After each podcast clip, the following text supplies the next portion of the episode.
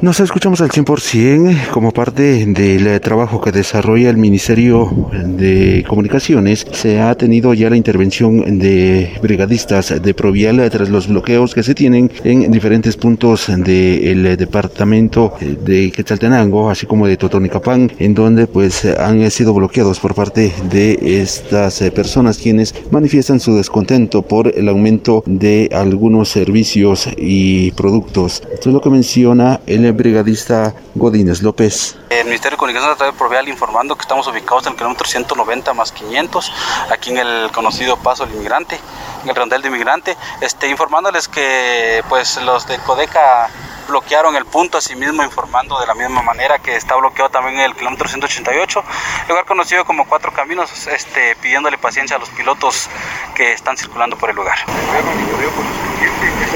Sí, sí, exactamente. Vamos a estar monitoreando aquí el, en el sector, este, verificando la situación de la afluencia vehicular, este, eh, informando nuevamente si cuando los, los, manifestantes desbloqueen el sector, entonces estar siempre atentos a cualquier información. De momento, pues eh, la Policía Nacional Civil continúa teniendo pues eh, el diálogo con los manifestantes para poder liberar las vías y con ello pues respetar el derecho de la libre locomoción de los transportistas y personas quienes se dirigen a diferentes sectores por diferentes diligencias. Con esta información retorno a cabina como nos escuchamos.